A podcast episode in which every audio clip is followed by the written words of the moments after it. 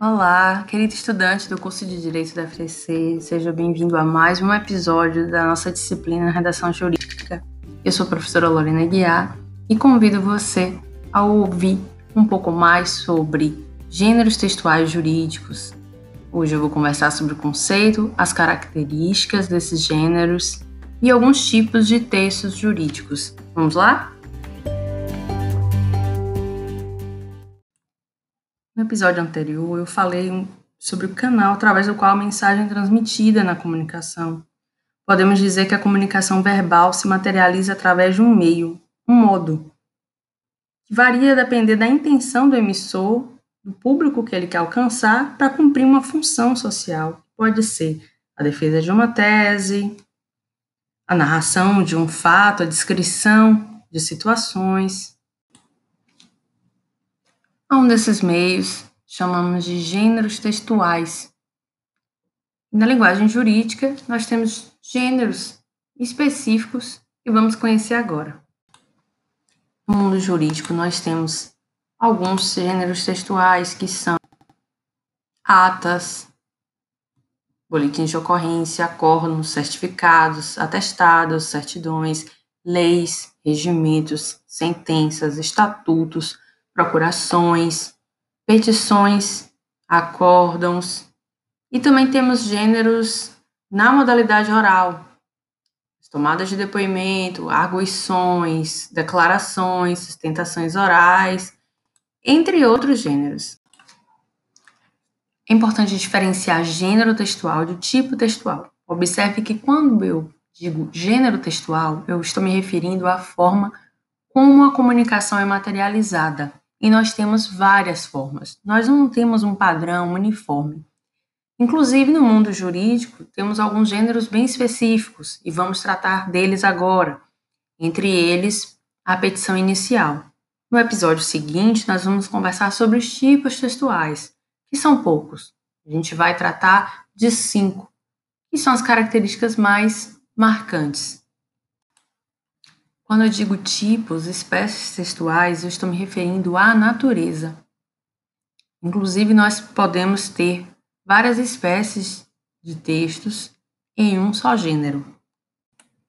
Nós temos a petição inicial, utiliza a petição para argumentar e solicitar a tutela do Estado em defesa de um direito ameaçado e violado seguindo algumas formalidades que estão previstas em lei, utilizando palavras técnicas com clareza, objetividade, é muito importante para que possamos ser compreendidos. Né? Basicamente, a petição ela deve conter o cabeçalho, que é o endereçamento, a gente deve dirigir para um juiz, para um órgão responsável, competente para analisar e julgar a questão.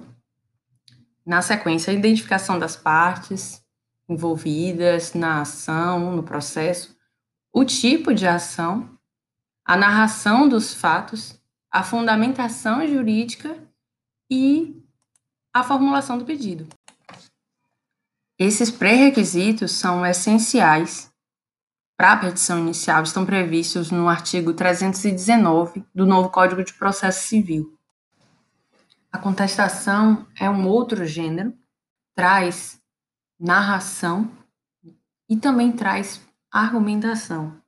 É o momento em que o réu deve se defender para que as alegações do autor não sejam consideradas verdadeiras diante do seu silêncio e a oportunidade que ele vai alegar questões, além dos fatos, questões de direito também.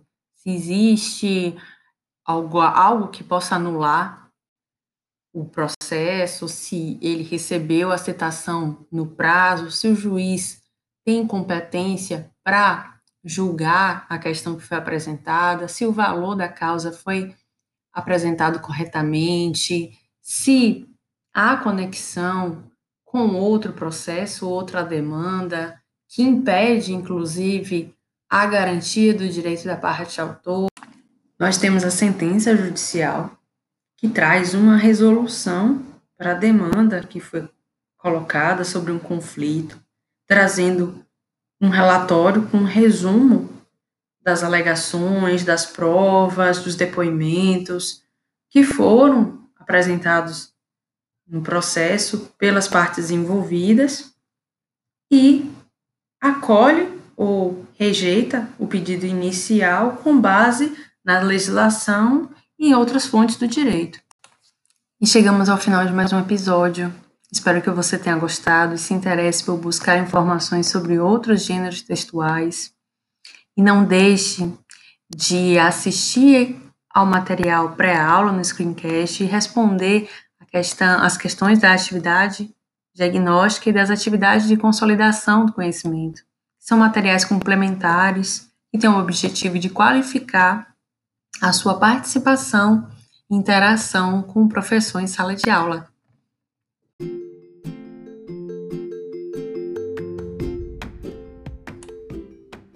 Um abraço e até o próximo episódio.